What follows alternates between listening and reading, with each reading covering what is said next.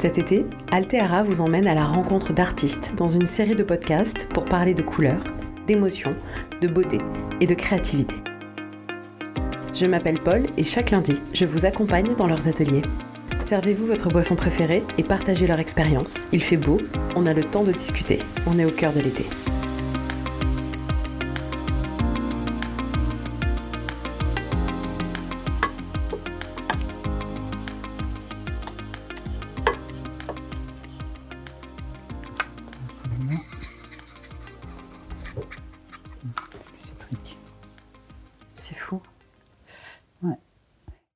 Je suis avec Cécile, qui fabrique des encres végétales. Cécile, comment t'en es arrivée à créer tes propres encres? J'ai fait les beaux-arts à Bordeaux et euh, j'ai beaucoup dessiné. Et puis euh, ensuite, je me suis passionnée pour la botanique et, euh, et j'ai eu envie, à un moment où je manquais un peu d'inspiration en dessin, finalement, d'allier les deux. Donc, euh, un peu par hasard, je me suis dit, tiens, ici, j'essayais de faire des encres euh, avec les végétaux et toutes ces plantes que je, qui, qui m'entourent, que je trouve dans la garrigue. D'une échelle de 0 à 10, 0 étant pas du tout et 10 étant vraiment beaucoup, à quel point tu penses être une obsessionnelle de la couleur? Ah oui, euh, je- c'est très difficile. 8, c'est tellement une joie en fait de voir les couleurs. euh, dé- déjà, bon, on, peut acheter les, cou- les couleurs euh, que l'on souhaite et il y a une gamme énorme de couleurs euh, donc euh, très intéressante. Après, on peut aussi décider de, à partir de trois couleurs primaires. hein, puis du noir et, du, blanc, euh, pouvoir faire toutes les couleurs qu'on veut aussi. Mais euh, là, en plus, on choisit pas vraiment. C'est ça qui est fantastique, c'est qu'en même temps, ça va, ça va nous. euh, on voulait faire un, un rose, ah, c'est plutôt un, autre qui va sortir. Ah, puis il est pas si mal. Voilà, c'est un peu, ça, nous échappe un peu, et c'est ça qui est sympa parce que ensuite on voit ce qu'on veut en faire, quoi. Mais euh, ça, ça permet d'aller au-delà de ce qu'on aurait voulu faire. Ou ben on n'a pas cette couleur-là, alors que- on va la mettre avec quoi maintenant cette couleur? On est obligé d'en trouver une autre pour euh, l'associer, et donc voilà, et tout ça est euh, avec beaucoup d'échecs aussi des fois. Quand tu dis que tu vas les ramasser dans la garrigue, c'est parce que tu habites dans une très belle région, Voilà, dans, dans la gare. gare. Aujourd'hui, on va avoir la chance d'entendre la fabrication, ou de la voir. de, de voir et de suivre la fabrication d'une de tes encres végétales. Tu as choisi pour nous deux espèces. Alors, explique-moi, qu'est-ce qu'on a Alors, il y a deux choses que j'ai prévues pour aujourd'hui. Alors déjà, des fleurs de genêt. Ce, euh, voilà, c'est- c'est c'est du genêt euh, d'Espagne. Bon, en ce moment, c'est là. Je l'ai fait tremper avec euh, 50... euh, J'ai à peu près un bol de, de pétales de genêt que j'ai fait et j'ai rajouté 50 millilitres de potasse. En fait, de la potasse, c'est de l'eau de cendre. C'est simplement prendre de la cendre, on fait couler de l'eau dessus et on en obtient de la potasse. Voilà. Donc, une fois que ça a bien pris, je vais rajouter 100 ml d'eau et je vais faire chauffer ça 15 minutes en écrasant un peu pour faire ressortir tous les colorants du pétale.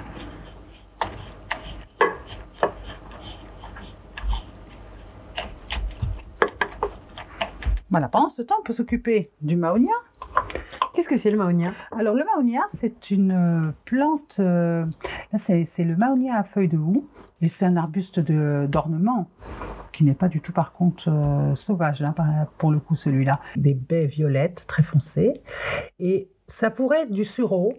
Du sureauièble, ça pourrait être du laurier-thym, qu'on trouve là par exemple, du lierre. Ça peut être le même, le même processus quand ce sont des baies et qu'elles sont violettes, foncées comme ça, ou même le raisin noir. Il y a beaucoup de anthocyanes qui euh, sont un, colorant et qui ensuite a la particularité d'agir euh, selon le milieu dans lequel on le met. C'est-à-dire y a un, un milieu acide, il va être plus rose. Et si on le met dans un milieu plus basique, on va avoir des verts, des bleus. On peut avoir plusieurs couleurs. Du coup, tu les cueilles, tu les ramasses. C'est le début du process. Voilà. Et ensuite, je les broie ou je les cuis euh, afin d'obtenir euh, un jus coloré dans un premier temps qui ne deviendra une encre que si on rajoute quelques éléments comme la gomme arabique ou la lin. euh, voilà, pour qu'ensuite ça puisse vraiment attacher, enfin prendre sur le papier et que ça devienne vraiment une encre. Donc là, on rajoute de la pierre d'Alain. Ouais, on va rajouter une petite pincée comme ça, un peu au pif, hein, avec dans, dans un petit peu de la préparation énorme pour voir si ça va. Voilà, alors là, vous voyez, ça donne Ah oui. comme une marmelade en fait. Ça a complètement épaissi. Et surtout, la, la couleur est, euh, est vraiment et voilà. plus vibrante. Et là, on part sur un jaune vif, euh, beaucoup plus vif que, que, que les autres. Incroyable. Je suis bluffée. Et du coup, cette évolution, c'est la même pour toutes les plantes? Non, Non, d'accord. non, non. Euh, Ça ne marche pas à tous les coups. Ça marche pas à tous les coups. Il y a- il y, a des plantes euh, comme, euh, je pourrais dire, euh, l'hibiscus, les mauves, tout ça, qui ont beaucoup de mucilage et qui vont tout de suite donner quelque chose de sirupeux. Donc là, par exemple, on n'aurait pas besoin de rajouter de gamme arabique, sinon ça va faire trop. Ou alors, ça va faire, euh, si on met de euh, certaines, si on met de la lin, la pierre d'Alain, ça va floconner. Et donc, on a notre deuxième sirop qui est prêt. Alors, notre deuxième sirop.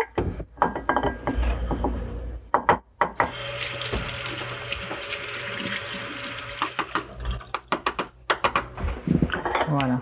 On va le mettre là-dedans pour l'instant. Donc, on va passer. On va filtrer. C'est déjà très très coloré. C'est Ah un. oui, là, c'est... En fait, ça fait un rose très foncé, Mm. presque rouge. Les encres sont toujours, il faut qu'elles soient très foncées.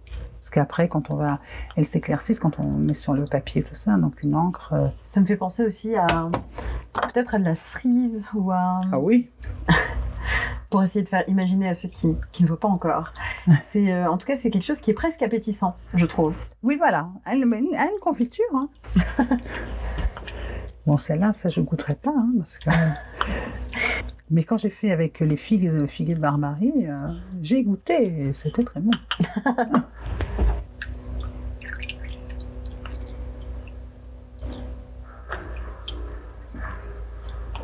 voilà. Pour changer, pour faire une deuxième, je vais mettre euh, de la gomme arabique, mais une solution de gomme arabique, c'est-à-dire que j'ai déjà fait, D'accord. voilà, pendant 24 heures, j'ai mis ma gomme arabique en, en cristaux, que j'ai avec de l'eau. Voilà. Comme à l'autre, on ne l'a pas fait, mais celui-là, peut-être je vais parler des conservateurs. Alors, c'est bien de mettre un petit conservateur, et moi je mets de l'huile essentielle de clou de girofle. Quelques gouttes. En tout cas, c'est super que vous Moi, réussissiez à faire quelque chose d'entièrement naturel, quoi, en associant uniquement des plantes avec des plantes Ah oui, tout à fait. et un peu de poudre d'allant éventuellement. de poudre d'Alain, qui est quand même donc un minéral. hein. Donc, on va aller faire nos petites expériences. Donc, j'ai mis un petit peu de conservateur, un petit peu de gamme arabique pour que ça accroche mieux. Mais après, on va essayer plusieurs choses. Donc, avant de peindre pour de vrai avec euh, ces encres végétales, vous commencez par les tester. Par les tester. En plus, les tester un petit peu dans la durée pour voir un peu aussi combien est-ce que ça va changer de couleur. Est-ce que ça peut arriver qu'on passe une couleur, qu'elle soit violette et qu'elle va, elle va devenir bleue ou verte euh, avec euh, simplement euh, l'oxydation de l'air. donc, donc, il faut un peu savoir comment ça va réagir. Alors, j'ai fait un nuancier pour pouvoir ensuite refaire mes couleurs. Et puis aussi pour faire une petite collection en fait. Comme une collection. Donc euh, on peut voir euh, qu'à chaque fois que je, j'essaie une plante, je mets son nom, son nom en latin, la famille.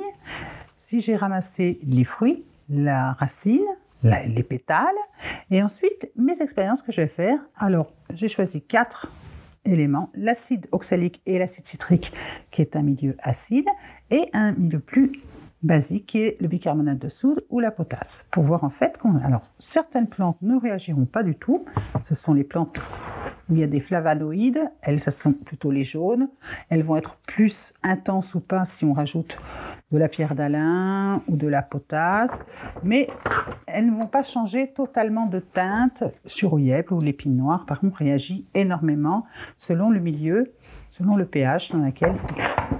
Alors, on va faire l'expérience. Donc, j'ai préparé pour le maoya. Donc là, on a l'acide citrique, l'acide... Alors l'acide oxalique, je crois qu'on le retrouve dans la nature lui aussi. Bien sûr, c'est l'oseille. C'est l'oseille. Voilà. L'acide citrique, on le retrouve dans la nature. C'est le citron. Ensuite, on a du bicarbonate. Bon, Bicarbonate, bicarbonate de soude. classique. Et, la potasse, dont on a déjà parlé. Qu'on a déjà parlé, qu'on fait avec la cendre de bois. Donc ça, en fait, ça va faire varier le pH. Voilà. Donc je vais mettre un petit peu dans chacun de mes... Tout petit peu, c'est juste pour voir si ça réagit. Alors j'ai essayé avec d'autres et il y a encore plein de choses que j'ai pas essayées. D'accord. C'est ça qui est génial. Donc c'est une science en Ah, plein mouvement. Voilà, voilà, voilà. J'apprends à chaque fois. Ah, c'est avec ça, beaucoup avec les, euh, les sels métalliques aussi que j'ai pas encore trop essayé. Euh, voilà, il y, a- il y a plein de choses que, que je peux encore euh, essayer. Je vais prendre notre petit jus qu'on a fait tout à l'heure. Une petite pipette. Donc on met une pipette de ce qui est pour l'instant plutôt cerise écrasée Voilà. dans nos différents pH. Ça fait des, ça fait des bulles, c'est normal. Ouais, ça fait des bulles, c'est normal. Ça va pas rester rouge, ça. Et pourquoi ça va pas rester rouge cerise Parce que je pense, ça va, voilà, vous voyez? Ça a déjà commencé à devenir bleu. Et en fait, elle s'oxyde, elle devient bleue. Ça va très très vite. Voilà, c'est fou, ça change. euh. Et ça, déjà, c'est la petite magie. On peut pas en faire grand-chose, mais c'est une petite magie. Et alors, par contre, si on a mis de l'acide oxalique, est-ce qu'on va garder Oh ou pas? Là, on est sur quelque chose qui est devenu beaucoup plus rose, mais qui garde une intensité très très forte. C'est devenu plus rose, mais en fait, l'intensité n'a pas changé. On pourrait penser qu'avec les plantes, on va faire des couleurs pastel, ça. mais c'est très très dense en fait, c'est très très lumineux. Ce bleu devient magnifique. hein. Oui. Je découvre avec vous, hein, c'est la première fois que j'utilise les maonias. Là, on est sur ce qu'on a mis avec le bicarbonate de soude. Et Ah, donc là, on voit déjà qu'on est... on a un, un- un bleu gris, presque indigo. Ah, je crois que le rose est en train de... Celui-là, Oui. Voilà. Celui-là commence à devenir bleu, donc apparemment, il n'y a pas, comme l'acide oxalique est moins acide que l'acitrique, le citrique a l'air de tenir, mais celui-là, on sent qu'il va pas tenir comme ça. Donc on peut essayer d'aller vers quelque chose de plus acide pour maintenir la couleur. Pour maintenir la couleur. Alors, il y a une autre méthode que des fois j'utilise. Souvent, moi, j'utilise, j'utilise les encres quand je fais mes, mes peintures avec des rouleaux. Euh, donc, en fait, je mets, je mets dans des petites barquettes comme ça ma peinture. Je mets mon rouleau et je vais passer plusieurs fois, plusieurs fois, plusieurs fois. Et donc, même ce genre de choses, peut-être, j'arriverai à avoir une couleur qui va être un mélange entre le bleu et le rose et qui, à un moment, va se stabiliser. Et on va essayer de voir avec la potasse ce que ça nous a donné. Donc la potasse, c'est plus basique, encore. Et donc le vert est un peu plus vif, un peu plus clair. Vert d'eau. Ah, Et c'est une couleur beaucoup plus douce. un peu plus pastel, en effet. Après, quand on s'en sert en peinture, ça va être beaucoup de faire plusieurs couches pour obtenir plus d'intensité. Du coup, quand, quand ils sont travaillés en peinture, on garde cette transparence qui ressemble à l'aquarelle, Oui. malgré tout. Et c'est de venir faire plusieurs couches qui va aussi Qui va peut voilà, vous créer des ombrages, des effets. Qui, qui- qui va, qui va créer aussi une. Il y a toujours une petite matière qui reste, malgré tout, euh, Une texture. une texture. Il y a une texture que je confonds. J'aurais une dernière question, Oui. qui est une question difficile. Ah. D'une définition de la beauté. Oui, en effet, c'est une question un peu difficile. Mais c'est la dernière. Moi, je pense que la beauté, c'est une, c'est une, une, une émotion. Voilà. Et ben après, pour définir une émotion, c'est pas facile non plus. Mais euh, je pense que la beauté, en tout cas, crée une émotion. Et c'est une émotion qui fait quoi? Oh, qui fait du bien.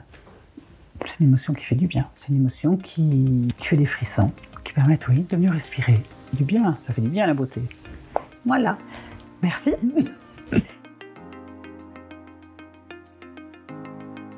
Lundi prochain, nous échangeons la légèreté de l'encre pour la densité de la peinture avec l'artiste avignonnaise Delphes et son style vibrant aux couleurs vives et contrastées.